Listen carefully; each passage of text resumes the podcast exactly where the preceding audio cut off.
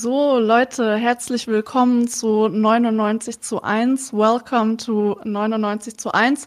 Today we have an English episode, but before that, I want to say one thing to our German listeners. So um, I'm going to switch back to German. Ähm, heute ist erstmal meine letzte Folge hier. Ähm, vielleicht habt ihr bemerkt, dass ich bisschen weniger oft schon da war und das ist, weil ich zurzeit einfach viel lernen muss. Ich werde bald Staatsexamen schreiben. Das heißt, ähm, bis dahin werde ich erstmal keine Interviews machen. Ähm, genau. But then after this short announcement, let's continue to our episode, to our interview and to our guest. So today we are talking about a topic that I feel is quite controversial. We are talking about um, the Holocaust, um, how it is seen in the Arab world and to the connections they have. And I feel that there are accusations on both sides with, uh, for example, um, people saying Israel is committing a Holocaust or all Palestinians are anti-Semitic or that there is a new form of anti-Semitism which we should talk about. And I feel that um, it's necessary to talk about the to topic in a productive way that um, doesn't operate with these kind of uh, accusations. And also, I felt so how I got interested in the topic is that I actually read about one figure that I think is really prominent uh, when when talking about the topic, which is um, Amin al Husseini, and I think he's a figure that is accused of anti-Semitism, and I have never read about him. So, um, and I read about him in an uh, anti-Deutsche publication, which is like a part of the German left. They call themselves left, but they support Israel. Maybe for everybody who um, is not um, doesn't know the German in, uh, discourse. So yes, that's actually how I got interested in the topic, and I think today um, we can bring some light in the discussion with our guest. And I'm very happy to have you here. Um, our guest is Gilbert Achcar. Welcome to Hello, 99 hello zu Leia. 1. Yes. Thank you very much. And uh, well, I hope you'll be happy with your last uh, interview. I, I'm quite sure I will be. Yeah. Also, what I say every time that the topic we are talking about will is a lot, so I think we won't be able to uh, talk about everything that is important in this episode because we only have, let's say, one hour. Um, but um, so uh, we are going to talk about a book that you wrote. But first of all, I will um, introduce you to all of our listeners who maybe don't know you. Um, you grew up in Lebanon and you worked as a researcher and as a lecturer in Beirut, Paris, and Berlin. And since 2007, you are um, professor of development studies and international relations at SOAS in London. Um, and you wrote many books. So we are going to talk about one of those books. I also have it here. So that's the German edition. I don't know if you can see it. so um, the German edition is called Die Araber und der Holocaust, der arabisch-israelische Krieg der Geschichtsschreibung. And actually, in, in English for this time, the translation is the same. Um, so it's the Arabs and the Holocaust, the Arab-Israeli War of Narratives. Um, but um, besides that, you also published a lot of other books that were translated into over 15 languages. So um, some of them are The Clash of Barbarism, The Making of the New World, New World Disorder, sorry. Um, Perilous Power, The Middle East and US Foreign Policy, which you co-authored with Noam Chomsky. Then Marxism, Orientalism, Cosmopolitanism. That's actually the first book I read of you, which I also really liked. And then um, another book that you wrote is The People Want a Radical Exploration of the Arab Uprising and Morbid Symptoms Relapse in the Arab Uprising. And um, next year, so in 2023, there will be a new book coming out, The New Cold War, The United States, Russia, and China from Kosovo to Ukraine. Yes, a lot of books, definitely also um, a lot that you can read. I also recommend, so as I said, the only book that I have read apart from The Arabs and the Holocaust is the one on Marxism, Orientalism, and cosmopolitanism. cosmopolitanism but um, I really recommend it to our readers. I really, really liked it. Yes. All right. Did I forget anything with introducing no, you? No, thank you very much. That's uh, that's absolutely fine. All right. And maybe to all uh, new listeners who are not, um, who don't know our podcast yet, you can also ask questions in the live chat. And if they fit the conversation, I will ask them. Um, yes. All right. Then maybe let us jump right into the discussion. So, um, actually, when I prepared the interview in our group chat of this podcast, um, Fabian, one of my colleagues, sent an article published by the German newspaper Der Tagesspiegel about this topic we are discussing today, so about the Palestinians and the Holocaust. And amongst other, um, it referred, this article referred to a study by the Israeli NGO Impact C, and that found out that the Holocaust is not mentioned in any um, school textbook in Palestine. So and what this article did indirectly was implying that this was super outrageous, that Palestinian textbooks or school textbooks didn't mention the Holocaust at all. So, one maybe provocative question I have is um, why should Palestinians engage with the topic at all? Also, given the fact that the Holocaust um, obviously was not committed by them, but by Germany. And maybe um, a more general questions would be um, why do you think the relation the Palestinians or more general the Arab world has with the Holocaust is a relevant topic to talk about? Uh, I mean, to the question of whether the Palestinians should uh, study the Holocaust or not, my answer is definitely yes, they should.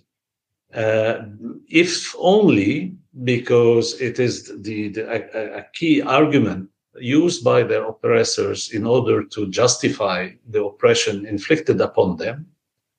Uh, uh, that is, as beside the the general reason for everyone to to study the Holocaust and to stu- study other major crimes against humanity, uh, uh like uh, those perpetrated by colonialism in, in the global south, um, especially in Africa or also India and other places. Uh, the reason is that we must learn from, from history to, to, to, to fight the, any recurrence of such uh, tragedies and sh- such crimes. Now, um, the, the, the, the, the Palestinians, by the very fact that they are under uh, Israeli occupation, uh, are definitely uh, much more exposed to the history of the Holocaust than uh, anybody in Europe, for instance. Right? So in Europe, maybe students study the Holocaust at school at a certain time in their studies, and maybe they, there are some things in the media, but but the Palestinians are constantly exposed to this issue of the Holocaust, and most among them the Palestinians who have Israeli citizenship, so who know the Hebrew language, they are exposed, like the whole Israeli society, to a constant flow of information and, and uh, comment on, on the Holocaust. But even those who are under occupation are also in this in this uh, condition. Now, you're you're you're absolutely right to say that uh, they had, I mean, the Palestinians are not responsible for the Holocaust. They have not committed the Holocaust. And therefore, to find it outrageous that they don't study the Holocaust, that is outrageous in itself. You know, the fact of finding this outrageous, I find outrageous. I think that's also um, very particular to the German um, situation. Yeah. Yeah. Well, you know, uh, um, I mean, uh, are uh, is this NGO that you mentioned? Did it study the the um, uh, how how much the, the the textbooks in Israel discuss the Nakba? How much they discuss what many Israeli historians called ethnic cleansing that happened in Palestine 1948? Do they discuss in the textbooks the occupation, the oppression that has been going on? Uh, uh, if you just look at the territories occupied 1967, even if you uh, forget what happened before, even that you have already uh, several decades now of occupation, uh, regarded as occupation by international law, by uh, the, the, the, global community, and yet that's carrying on with its daily list of, of people killed, of, of uh, you know, of, of, of uh, repression and, and the rest. So, I mean, what population have, can suffer decades of such oppression, of occupation, uh, with as we have seen? And, and, so to come and to tell them, hey, you are not uh, uh, teaching the Holocaust in your textbook, and this is outrageous. This is what is outrageous. This is total ethnocentrism, total ethnocentrism and colonial, uh, uh, how to say, mindset, you know, uh, believing that you are uh, perfect and the others are barbarians. Uh, you are the civilized and others are barbarians. So that's that's very very very symptomatic. Uh, we I mean we, we, are used to to such discourses. But again, I get back to what I, I said at the beginning.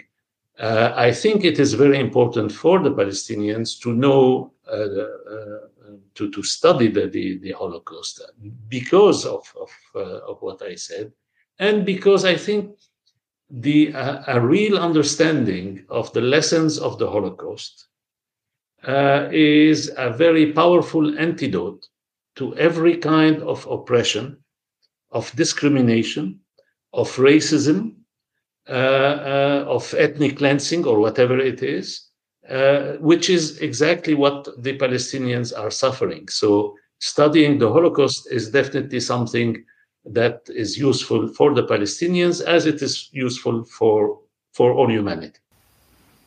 Yes. Um, I also think that it's important to study the history to know the history and also to be able to debunk some of the arguments because what um, I hear and I think is is an argument that Israel also brings up um, is that Israel was a reaction to the Holocaust, so that um, the founding of the state of Israel was actually a um, a reaction to the Holocaust. And I think if we do look into the history of Zionism, how Zionism um, began, when the ideas began to spread, um, I think it becomes um, clear pretty soon um, that it was actually that this idea of a Jewish state actually was there before the Holocaust and even before the Nazi takeover in Germany. Um, yes. So, um, for all of our listeners, I think if, if you are more interested in that, um, so in, in the history of Zionism, we also have another um, episode on that which you can listen to. But maybe we can also discuss this here. Um, what do you think about this narrative that Israel was funded as a reaction uh, to the Holocaust? Um, well, of course, I mean, as you, I think you you, you are trying to to point to the fact that uh, the Zionist movement and the project of creating the state of Israel uh, predated the the Holocaust by by by uh, many years. Actually, uh, Zionism in its modern uh, statist form, that is the political movement uh, that is called Zionism and that is defined by the objective of creating a Judenstaat, as uh, the title of uh, uh, its uh, founder, uh, the, the, manifesto of its founder, Theodor Herzl, was, and the Judenstaat, which uh, is sometimes or most, I mean, is officially translated in English as the Jewish state although in English, I mean, in German, the Judenstaat is not exactly the same as the the Jewish state. And that's uh, there's a nuance that that uh, disappeared here. Anyway, uh, that that is from the end of the 19th century, and uh, the attempts at organizing uh, settler colonial dispatches to Palestine started right uh, at that uh, period of history from the late 19th century and the early 20th century. But the project was boosted by the, the fact that Britain seized Palestine uh, after the First World War as a result of First World War. Palestine before that was under Ottoman domination, that is what we call today Turkey, was the center of the Ottoman Empire, and Palestine was part of that. So the, the British took over Palestine and uh, uh, greenlighted the Zionist movement to uh, uh develop their uh, settler colonial uh, movement in, in, in Palestine.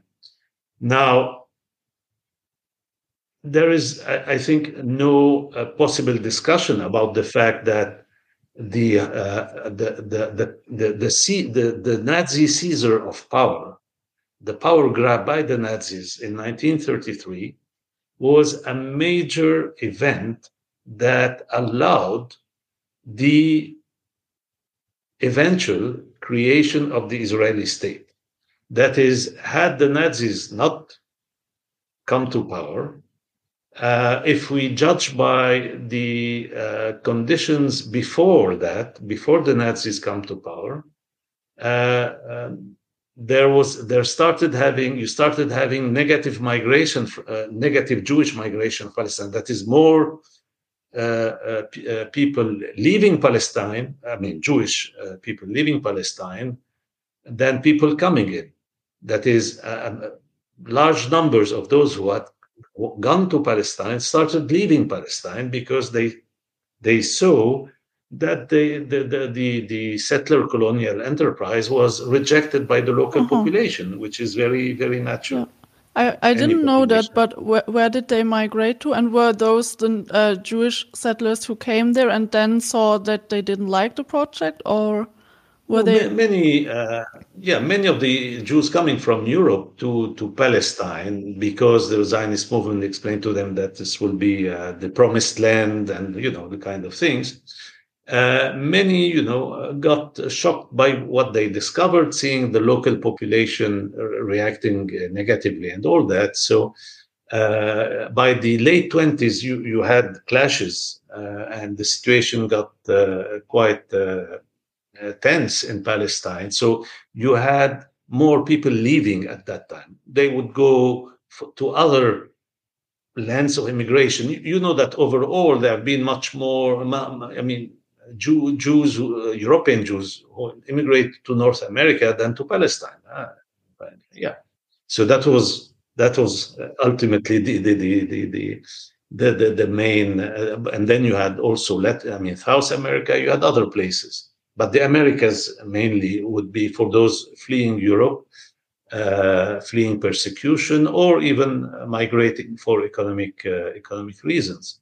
Anyway, so uh, uh so before the, the Nazis come to power, the, the, there was no indication at all that the Zionists would be able to fulfill their project. However, with the coming of the Nazis to power, uh, the conditions created by the Nazis, including the transfer of the uh, German Jews uh, to, to Palestine, uh, organized by the, the Nazis and the uh, Zionist movement. all, I mean, the, these are factors that boosted considerably the, the settler colonial enterprise and uh, yeah, and well, later on, when, when you had the Holocaust, what uh, what is called the Holocaust, the, the, Shoah, as they call it in Hebrew, uh, which means the the, the catastrophe, uh, that that's that would be uh, starting from 1941. Uh, then, of course, the situation became very tragic with the uh, the genocide, the, the, perpetration of the genocide. And after the war, you had a big mass of of survivors of the Holocaust in Europe, and they were sent by the Europeans uh, uh, to to Palestine. That's uh, you, you, know the the Europe the Europeans the the, the the, the Russians the Americans didn't want to get them in or open their doors to them. They were sent to to to Palestine, and that that's the, the, even the the decision by the United Nations uh, um, General Assembly in November 1947 uh, at the time when this General Assembly was dominated by North, global North countries and the Soviet bloc, uh, very few global South countries. Uh, the decision to to uh, to uh, approve the partition of Palestine between a Jewish state and an Arab state uh, is a decision that was made with the purpose for the Western, uh, for the victors of the Second World War, Western and the, Soviet side, uh, to to send the survivors there. That's how they gave 55% uh, of the land according to the partition plan adopted by the UN. So the majority of the land was given to the uh, uh, to the so-called Jewish state uh, which uh, at the time when you had only one third of the population there who were Jewish, most of them freshly migrating from, from Europe. So the idea to give a larger territory than their proportion, even, was related to this calculation that we will the the survivors of the Holocaust will be sent there. So yes, the, the, the Holocaust was a determining factor in the creation of the Israeli state. That doesn't mean that the project of the Israeli state was a reaction to the Holocaust. That's factually wrong. Yes. So that's what we can say uh, uh, about that. Yeah. Um, during what you said, more questions popped up in my head. So one of them would be you mentioned um, a collaboration or um, let's say an organized transfer uh, from Jewish people from uh, Germany or what then had been the Third Reich um, to Israel that was organized by Zionist organizations and the Nazis. And I wondered whether you could specify this only a little bit for our listeners. Yes, I mean, when the Nazis seized power, uh, and until 1941, uh, until the, the Second World War, which starts in 39, but the, the genocide, the systematic extermination, the systematic uh, murder of, uh, of the European Jews, that starts in 1941 in, in Russia and then uh, in the KZ, in the uh, concentration camps. But until then, the Nazis were practicing what today we call ethnic cleansing that is, you know, making Germany Judenrein uh, for the Nazis at that time until 41 meant deportation of German Jews out of Germany. Yeah, that's how they that's what how they understood uh, uh, uh, Judenrein, Deutschland. Yeah, that's how they, they understood it at that time uh, until until uh, the, the, the the Holocaust and therefore they they made an agreement with the Zionist movement, uh, seeing a complementarity between, if you want, the, the the, the goals and purposes. We want to, you know, to get rid of the German Jews, and you want also the the European Jews, all of them, to go to Palestine. So we will we we can have a deal. That's how the only organization, the only organization that was tolerated in Nazi Germany, other than the Nazi party itself and its uh, groups, was the Zionist, uh, the German Zionist organization. It, it, was even allowed to keep, to carry on publishing its own publication, and so you had this uh, uh, uh, cooperation, and you had an agreement signed in 1933, just very short time after the Nazis came to power. They signed an agreement to Zionist movement that is called in Hebrew Ha'avara, which means the transfer, the transfer agreement, uh, through which they would collaborate in sending German Jews to Palestine. And the Nazis created conditions that forced German Jews to go to Palestine. How?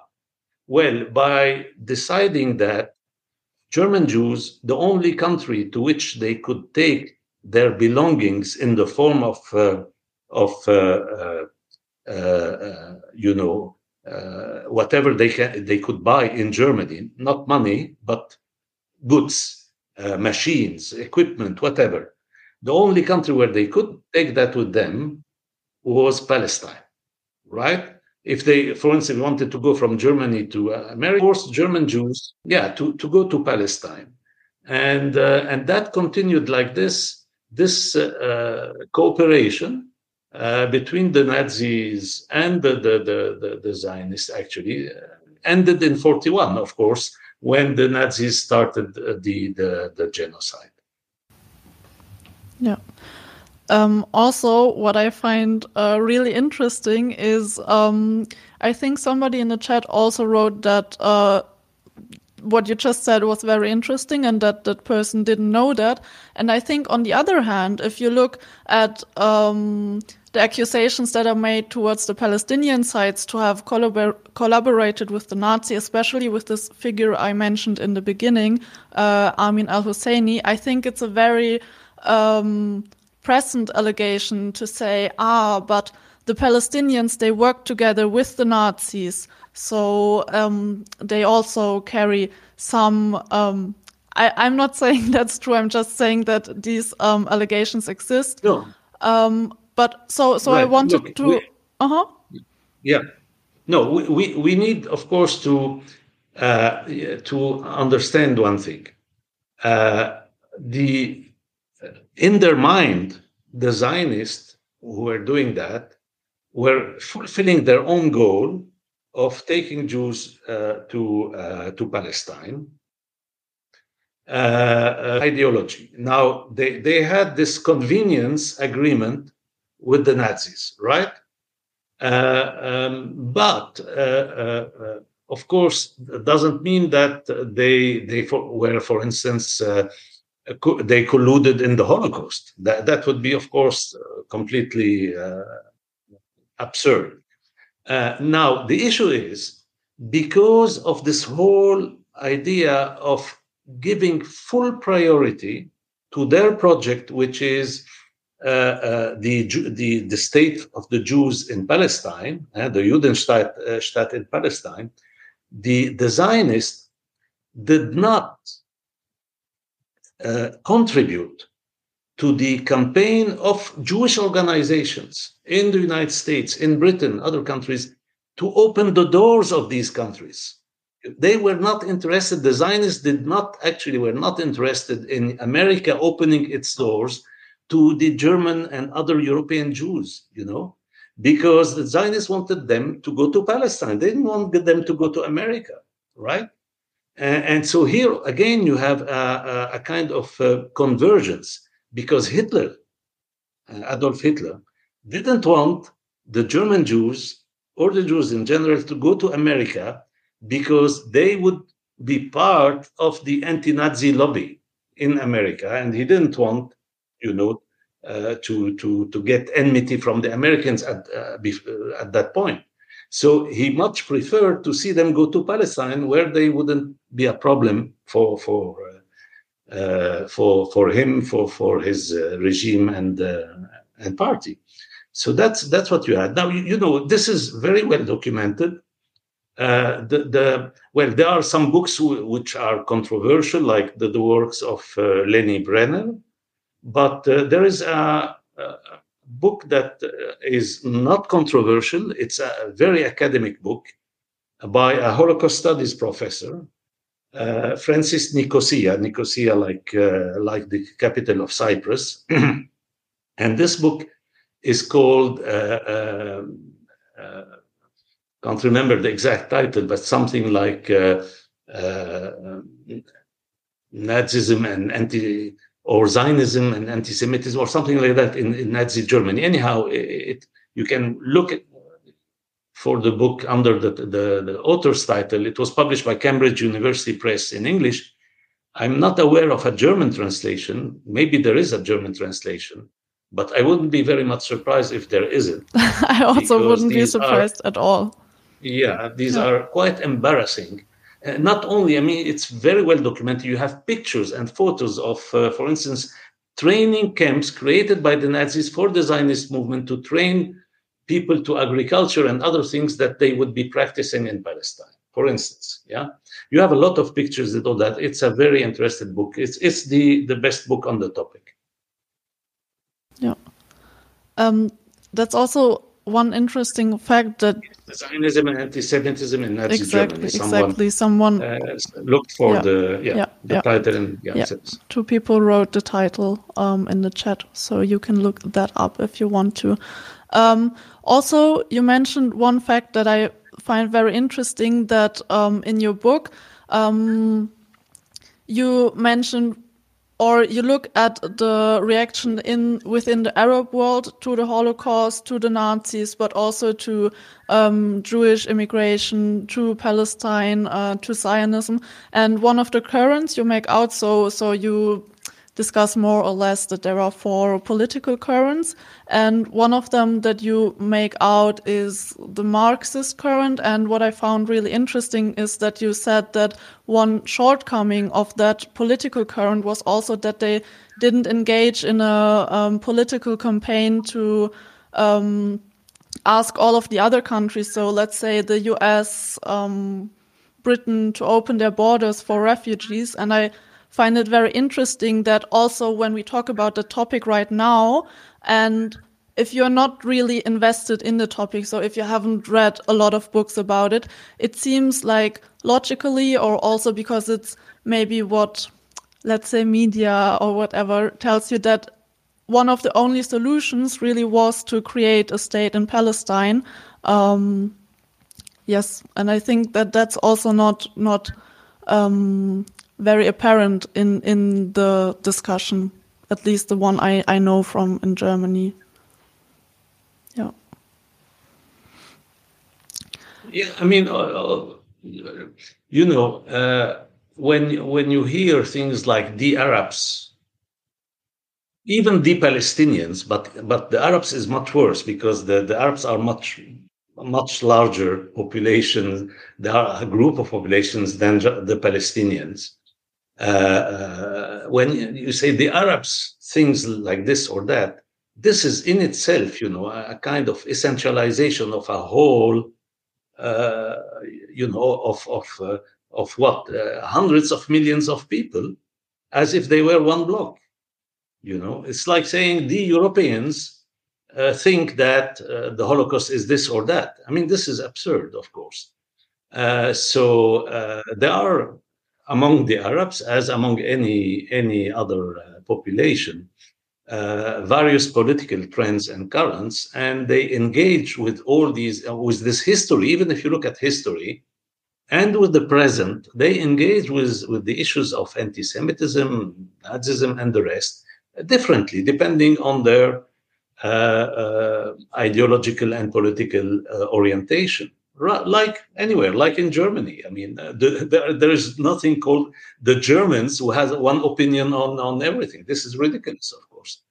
And there are many more Arabs than Germans, of course, four more Arabs, uh, uh, four times more. So, so that's the the the, uh, the, the issue. You have to look at various currents uh, throughout history, and and today, when you look at the Arab world, of course, it's not one one monolithic block uh, within each country, within everything, you have various political currents and they have various attitudes.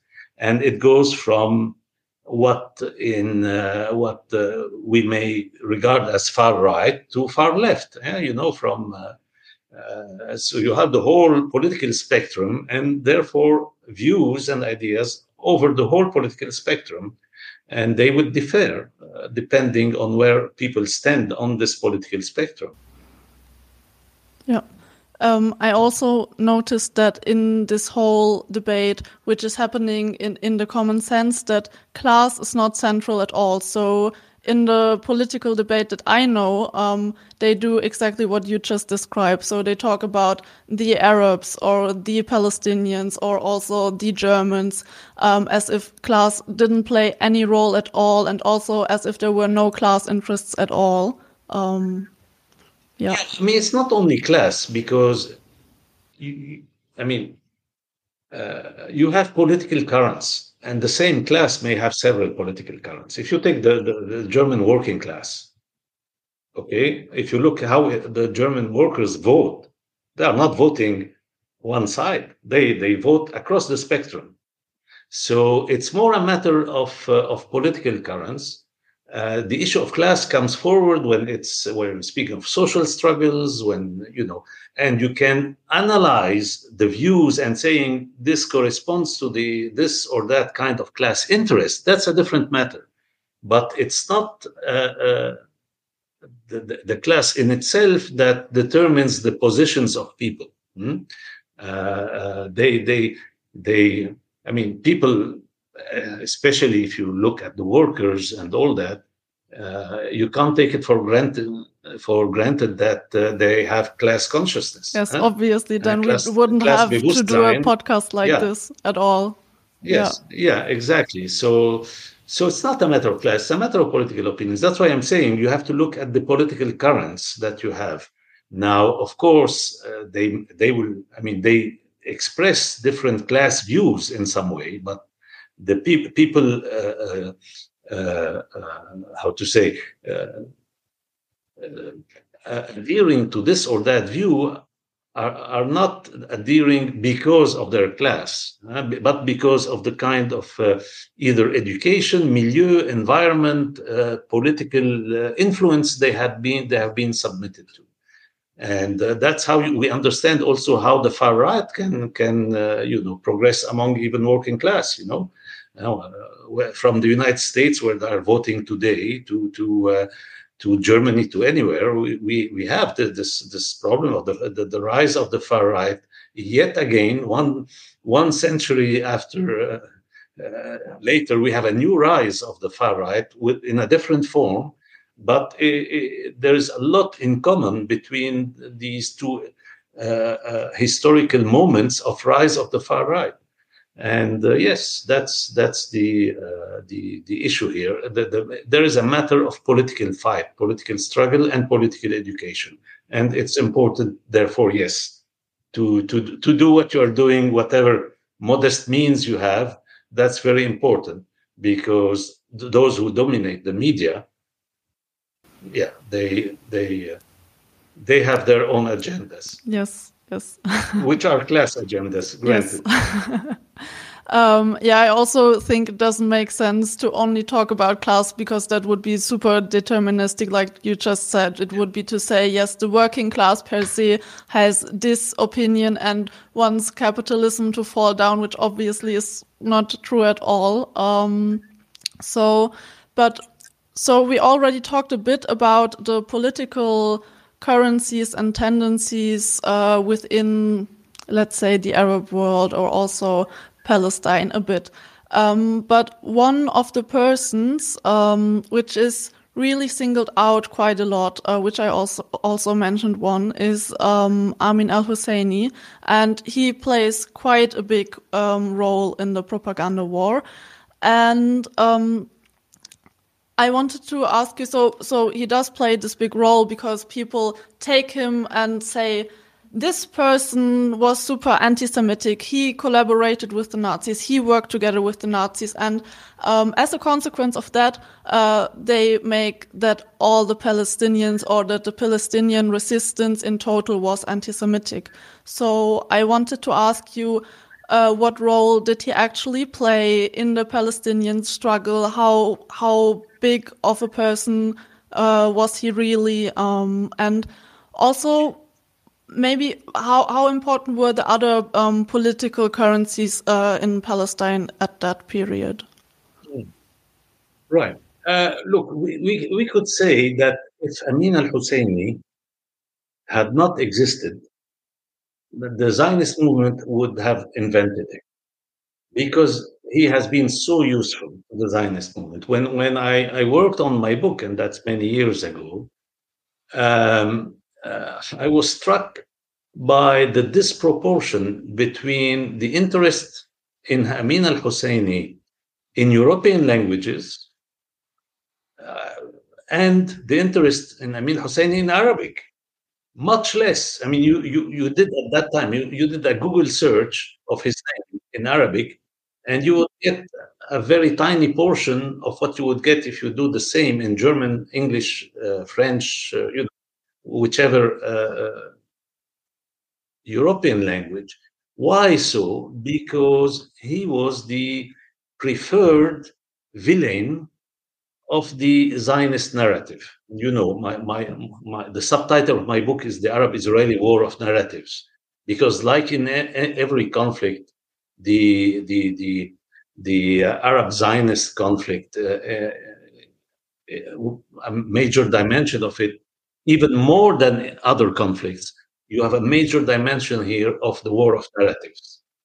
And the, the, the so for the Zionist narrative, uh, aside from the Holocaust, the, if you want the, the nexus between the Holocaust and Palestine is Amin Husseini. That's why I'm saying if he didn't in, exist, they would need to invent him, because so that, that's how they they they turn Amin Husseini as a major figure in the Holocaust and therefore, the Palestinians as a whole become responsible for the Holocaust because of Amin Husseini. And therefore, that would justify in their narrative, you know, the, uh, uh, the expropriation of the Palestinian people of their land. Hmm? That, that's the, the, the kind of, uh, of uh, uh, uh, reasoning that, that, that, that you find. And of course, it's extremely flawed. I mean, this even reached um, really ridiculous proportions. And uh, the late Peter Novick, also a Holocaust study a major figure, who died a few years ago. He was a prof- professor at the University of Chicago. Uh, um, he noted in in in, uh, in uh, his book on the Holocaust in American memory at that time he noted, uh, he was the first to note that the Encyclopedia of the Holocaust, published by Yad Vashem, the, the Israeli uh, well, memorial, um, uh, uh, in, the, in that encyclopedia, the second longest article, biographical article after Adolf Hitler, is Amin Husseini longer that, than Himmler, mm, Goebbels, Eichmann, and you name them. I mean, this is grotesque, ridiculous. This is really crazy.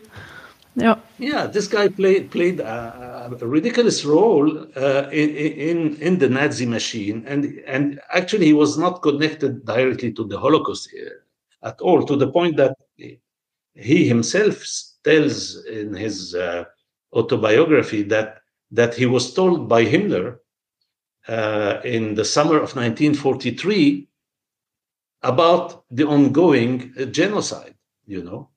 Uh, um, so, uh, so, he, but he definitely uh, collaborated with the Nazis. There's absolutely no possible, again, dispute about that. This is historical fact, like like what we said, like the historical fact of the the cooperation between the Zionist movement uh, and the German Zionists and uh, and the, the, the Nazis. Uh, um, he collaborated with the Nazis, contrarily to the Zionist movement, who who stopped their collaboration in 1941. He started his collaboration in 1941 when he moved to Europe, and he spent his time until the end of the war between Berlin and Rome so, in collaborating with the two major uh, uh, European powers of the Axis, as it was called, the, the, the fascist Nazi uh, axis of, of, uh, of, powers. And, um, and so his contribution was to address the Arabs and the Muslims with uh, anti Semitic propaganda, pro Nazi propaganda. uh, disguised or you know uh, in in an Islamic kind of uh, of presentation. Uh, and he tried his best to to to win over Muslims and Arabs to the Nazi cause, but he failed miserably. He failed miserably. I mean, uh, th- there were many more even Palestinians who fought with the British against the Nazis than than the whatever. There are hardly any uh, Palestinians, ridiculous numbers, who went over to the Nazi side. So uh, that's it. But uh, but of course that was enough to to to to to make him uh, a kind of of uh, suddenly as if he represented all the Palestinians, although uh, most of them disagreed with his stance during the, the, the, war. Uh, and uh, and and you know and attribute his uh, his positions to the whole Palestinian people, and that's a complete distortion of of history. again, not to mention the fact that he was a little a little clog in the Nazi machine, and definitely not a, major figure. You know, I, I haven't been. I, uh, to uh, to to uh, to Yad Vashem, but those who visited can tell you also that when you enter, you have a huge uh, section and portrait of of, of Amin Husseini. Again, he, he is used as a, a, a an uh, how to say an alibi, a, a legitimation argument tool for the Zionists to cover for what they did uh, to the Palestinian people uh, to try to to to kind of uh, uh, uh, lay the blame for the Holocaust partly on the Palestinian, which is absolutely uh, grotesque historically yeah. speaking. Yeah. Um, so just to make that clear, because um, if I'm not mistaken, I also read that he was kind of the leader of the Palestinian struggle in the 1930s. So um, a question I had uh, if this really is the case, why was it like this? Uh, was it because any other political fractions were not organized at all? Um, also, because you just said that a lot of Palestinians disagreed with him. So, a question I also have was um, how did the general uh, reaction of Palestinians towards Jewish migration, towards uh, Zionist uh, intents to settle Palestine look like at that time? Um, well, uh, first of all, we have to keep in mind that uh, he was raised to prominence by the British and more specifically by the High Commissioner for Palestine, Herbert Samuel, who is a well known Zionist. So, a British Zionist uh, was in charge of, you know, uh, running the uh, colonial uh, authority in, uh, uh, in, in Palestine, and that's the person who selected Amin Husseini at the ridiculous age of 26 to be the great Mufti of Palestine. He was, you know, very young.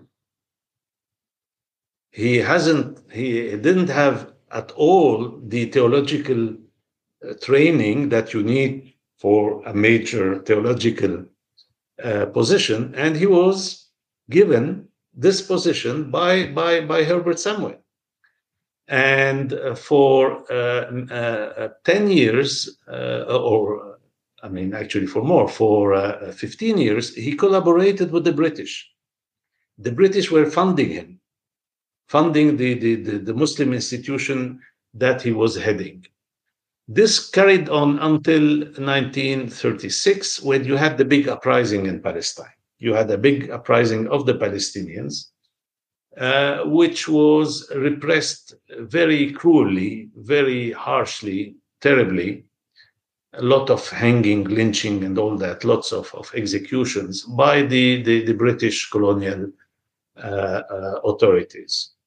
Uh, that's when they broke with him, he broke with them, uh, because he started getting connected with the German embassy, with the, the, the, the Nazis. And he fled From Palestine, he went to Lebanon, then to Iraq, and then he ended up in 1941, as I said, in Berlin and Rome. Um, now, uh, he therefore he he be, having been uh, uh, uh, the great mufti, the grand mufti of Palestine, which even the title was created by the British, by the way. Having had this title, you know, he has been built as a major figure by the, the British themselves. And so he played on that chord uh, a lot. Now, I said, of course, there were other currents, uh, very, uh, I mean, competitors or, or, or opponents of him uh, in in Palestine, but he he was uh, he he he was a, a, big maneuverer. He managed to to dominate to to impose his views uh, to the detriment of, of others. Now, when he left, when he went to Berlin and Rome, he was not followed. There we have the, the archives and all that. You can see that. Uh, even letters uh, of some of the leaders of the national movement blaming him for that, explaining it's not our interest to go with the uh, with the Germans or the Nazis, you know, uh, uh because after all, uh, uh, the, the real anti-colonial would understand that Germany and Italy were not better than France and and Britain, you know. Uh, even if Germany had few colonies at that time, you had Namibia and all that, you had in Africa, uh, the Arabs knew very well that what Italian uh, colonialism did in Libya, for instance, which is an Arab country. Uh, and so uh, they, so uh, Amin Husseini himself knew that. He even knew about the transfer agreement. He knew that, and yet he was willing to collaborate with the Nazis. Uh, that was absolutely uh, something that is, I mean, terrible. He was a very right wing figure, you know, so he could find connections with the Nazis. He had affinities with the Nazis. He espoused their anti Semitism, not their whole ideology, like, you know, uh, their social views and the rest. That was not his business. But what he espoused was, you know, their anti-Semitism, and of course anti-British and uh, and uh, and the rest. And uh, yes, I mean when when uh, the nationalist regime in, in Egypt uh, came forward uh, under Nasser, who became the, the most popular hero of the whole Arab people and the whole Palestinians, actually uh, he he had to leave Cairo. He was in Cairo. He was a refugee in Cairo, but uh, the the new regime didn't want him. Uh, they didn't want him, so he he he went to to Lebanon. Uh, when the PLO uh, was uh, taken over by the Palestinian guerrilla, I mean armed struggle organization, he stood against them. Uh, he, he didn't want to recognize the PLO. He believed that he was the only representative of the Palestinians. So he was a, you know, a, very discredited figure, actually. And if you look at that, uh, there's hardly anyone uh, who claim his legacy in the Arab world. Uh, you don't see anything called after him, for instance. Uh, you have a lot co- called after this or that of historical figures, but not not him. You, there is no street called after him. There's nothing. So the the, the the, the, the, the view, the idea that he he is he embodies the Palestinians, if not the Arabs, if not the Muslims, because you know with Islamophobia now also is is a very convenient argument.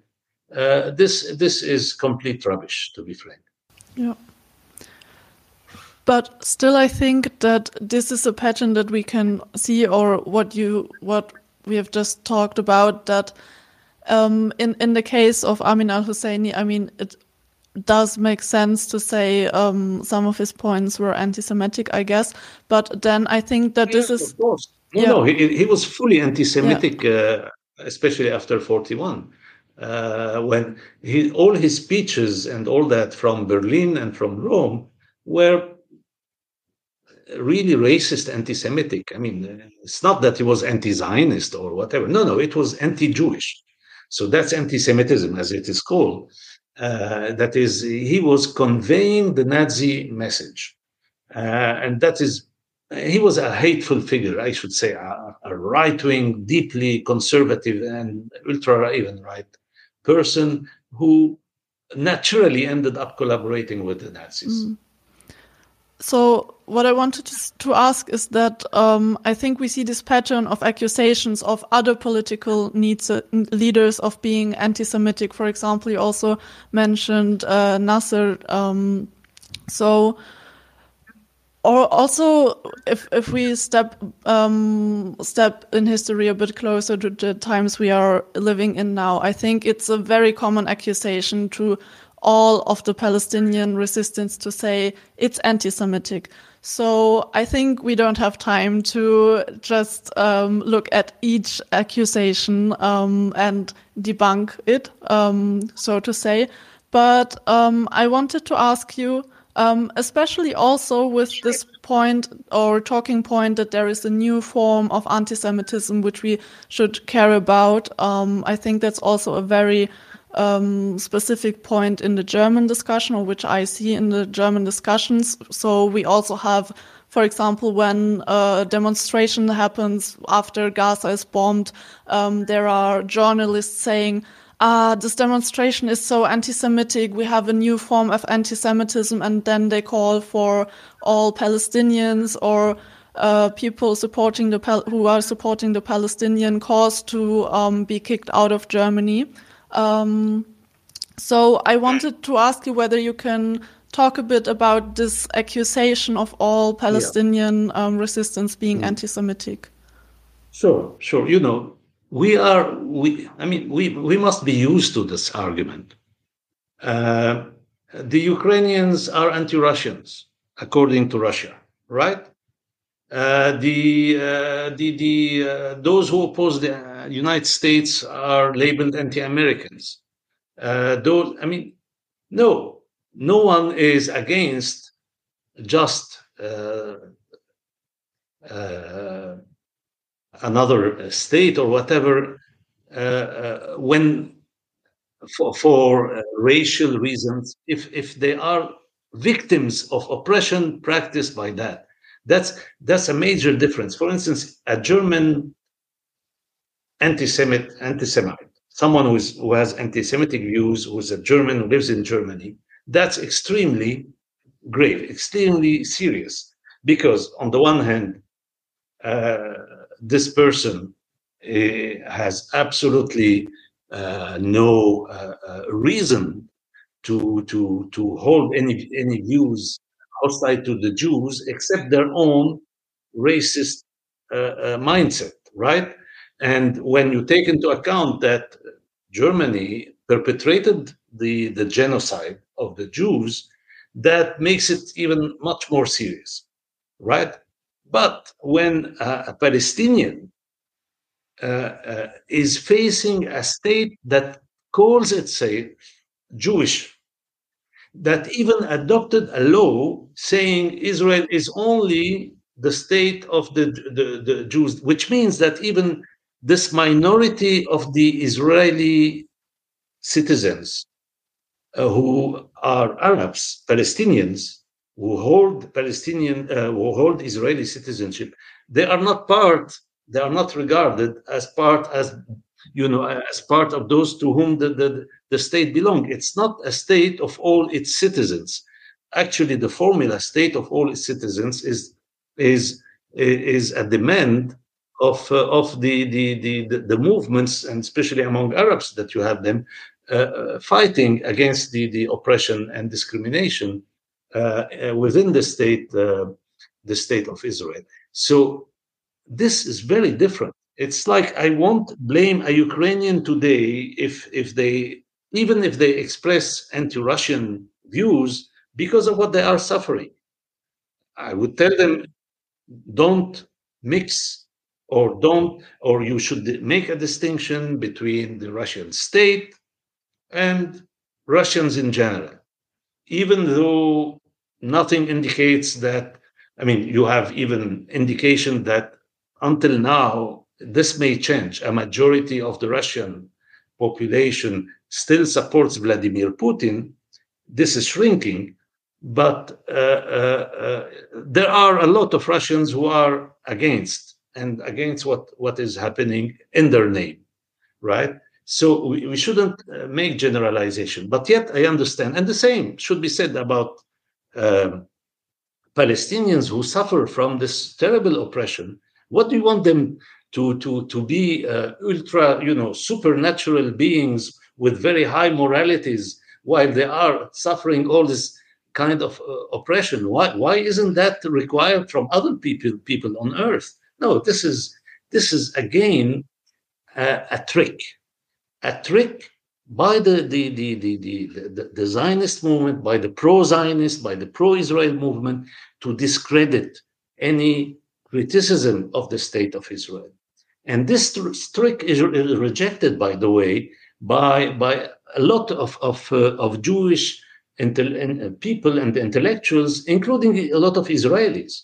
You, you can find online even uh, statements like uh, statements against, for instance, uh, the uh, International Holocaust Remembr- Remembrance Association definition of, of, of anti-Semitism, which in some way equates anti-Semitism with the critique of the state of Israel. And this is rejected by uh, hundreds of uh, Jewish intellectuals in petitions sent to the French parliament, to this uh, or, or, that, or, or the, I mean, that you can find online.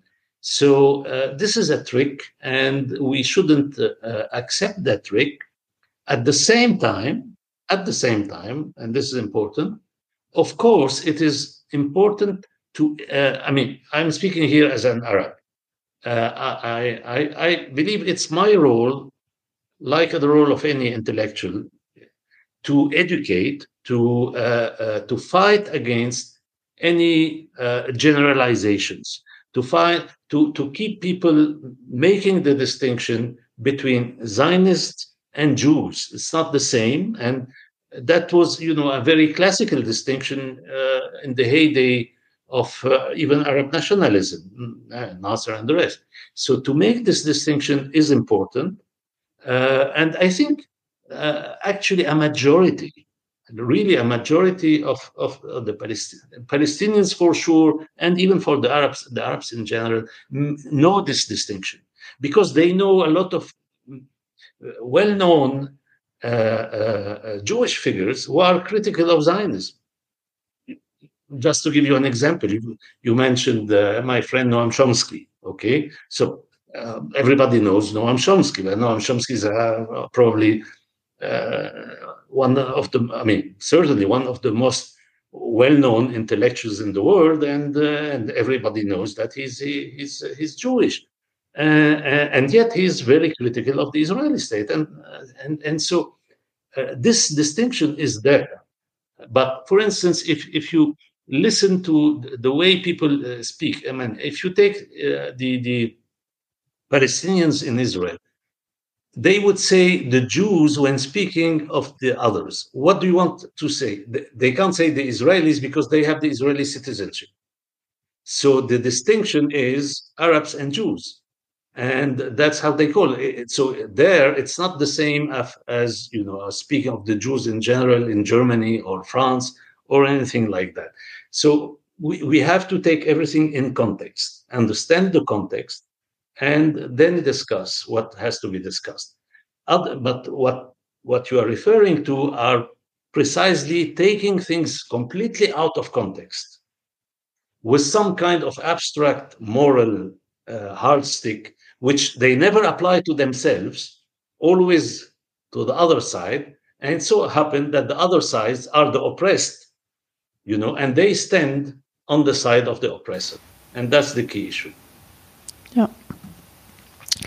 I think that uh, what we point with, where, which we talked about this whole conversations is very important that we shouldn't make generalizations no not make any generalizations about the arabs the palestinians um, the jewish people.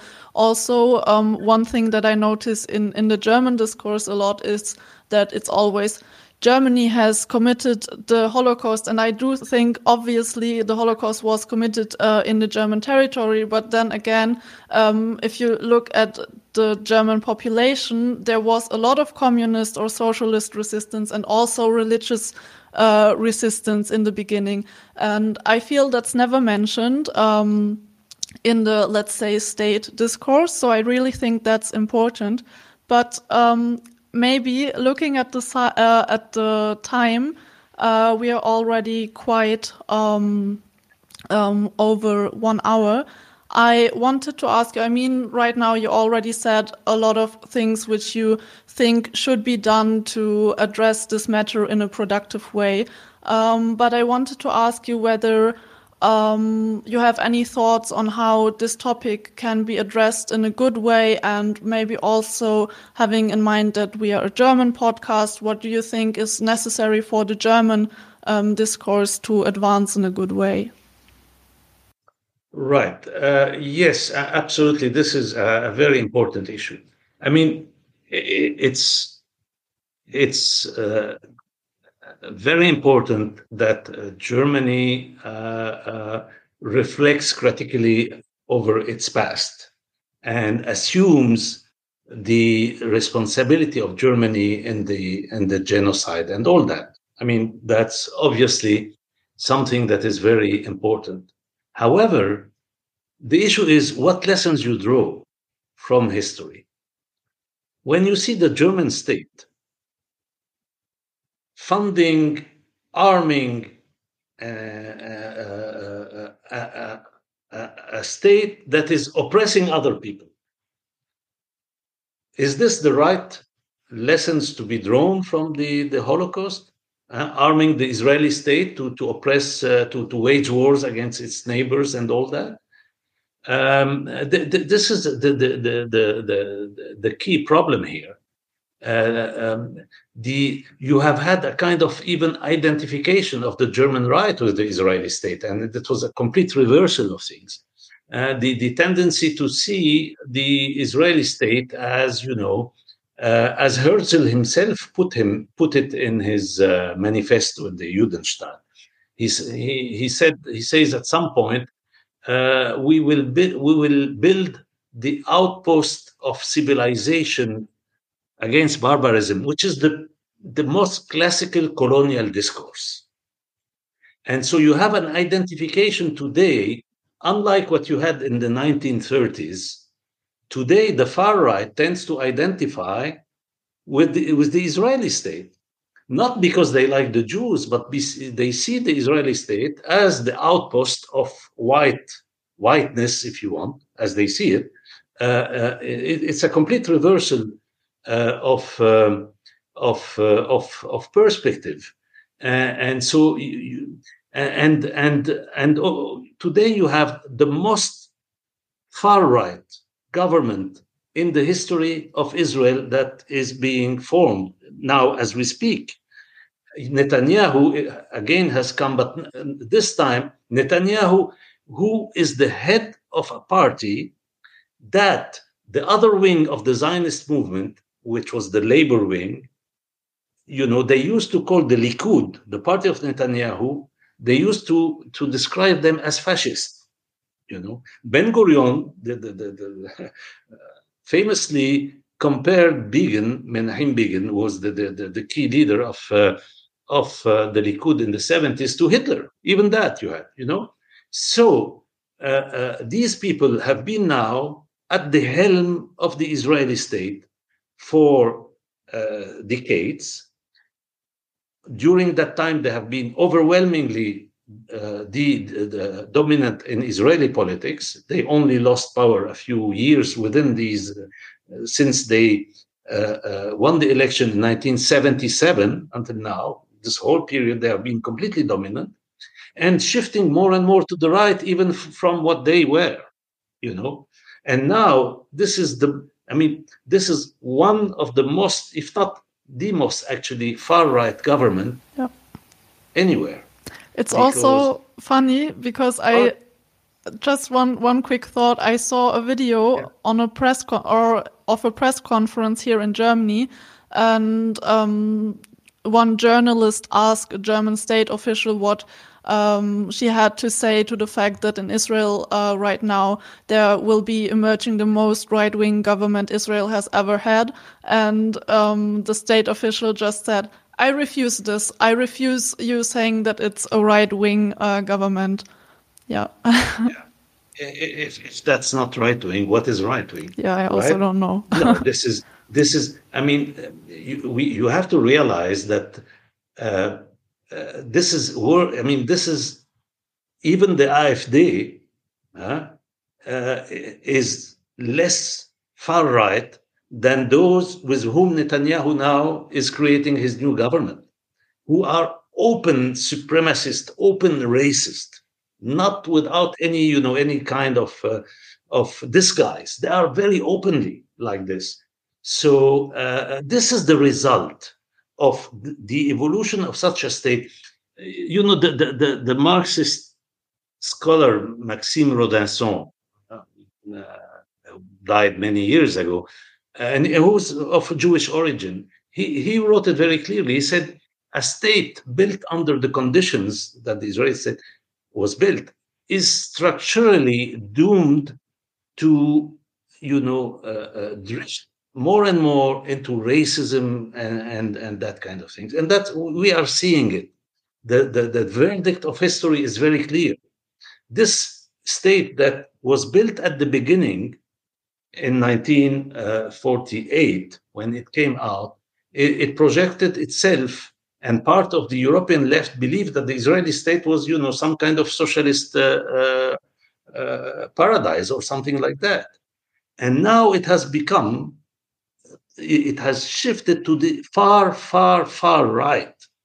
And this is a dynamics that was built in, if you want, the very conception of this of the state, a state based on force, on the conquer of others' land, of on the on discrimination, on on racism in a word, you know. And so to believe that the lessons of the Holocaust for Germany mean to support the state that means not understanding anything about the real lessons of the Holocaust. You know, the, the whole the real lessons of the Holocaust lead should lead you to the contrary, to, to be against any form of oppression, any form of discrimination, any form of racism, anti-Semitism, or whatever it is anywhere, you know, and uh, you, that that is the real lesson of the Holocaust, and that's what Germany should have uh, uh drawn as a lesson primarily. Yeah, I mean, we work um, hard on um, distributing um, this opinion, or also, um, you know, I don't know how many people um, watch our podcast who are not already, let's say, um, who say that Israel is an uh, occupation or um, um, oppresses Palestinian people. So, but I don't know if we actually reach those people because I feel that we are a podcast that actually um, does a lot on the topic of Israel and Palestine. Um, but still, I think uh, your words are so absolutely true that that's a thing that should be done in Germany, really to grasp the situation and um, yeah Yes. I think with that, um, if you don't have any other thing you want to say, um, I'm really grateful that you came here. Um, I also think that we talked about really interesting things that um, also a lot of the um, audience, I, I read a few comments that said, wow, that's interesting. I haven't heard that before. So I think this was a really good episode. Um, Yes, so I thank you for being here, for being our guest. Um, yeah. Thank you. All and right. very best wishes All to right. you for whatever you will be doing after after working on the radio. Yes, thank you, thank you. Okay, and then to all of our listeners, um, thanks for being here. Thanks for listening. And I hope you have a good evening. Maybe I will come by in other episodes, but I will just not be doing any big interviews anymore. All right, then goodbye. Have a nice evening. Leute, wir brauchen eure Hilfe. Wenn euch dieses Video gefallen hat, klickt auf Like, abonniert den Kanal und vergesst nicht das Glöckchen zu drücken, damit ihr benachrichtigt werdet, wenn wir neuen Content droppen. Außerdem solltet ihr uns überall folgen, wo wir verfügbar sind. Das ist Facebook, Instagram, Twitter und Twitch. Und wenn wir irgendwelche Ankündigungen machen oder Posts, dann shared, was das Zeug hält. Gebt uns all eure Liebe. Wir haben mittlerweile ziemlich signifikante Kosten. Wenn ihr es euch irgendwie leisten könnt, unterstützt uns doch auf Patreon. Dann kommt ihr auch in den Genuss verschiedener Vorteile, wie zum Beispiel Zugang zu unserer Discord-Community oder Zugang zu den ultrageheimen Patreon-Episoden, die wir dort posten. Außerdem könnt ihr uns natürlich auch über PayPal Spenden zukommen lassen. Außerdem haben wir mittlerweile einen eigenen Online-Shop. Das heißt, wenn ihr euch immer noch fragt, was ihr euren Lieben zu Weihnachten, Ostern oder sonst wie schenken könnt, geht dorthin und kauft duftes Merch. Alle Links dazu hier in der Beschreibung oder auch auf unserer Webseite 99 zu 1.de. Vielen Dank fürs Dabeisein, danke für die Unterstützung und wir sehen uns in diesem Theater.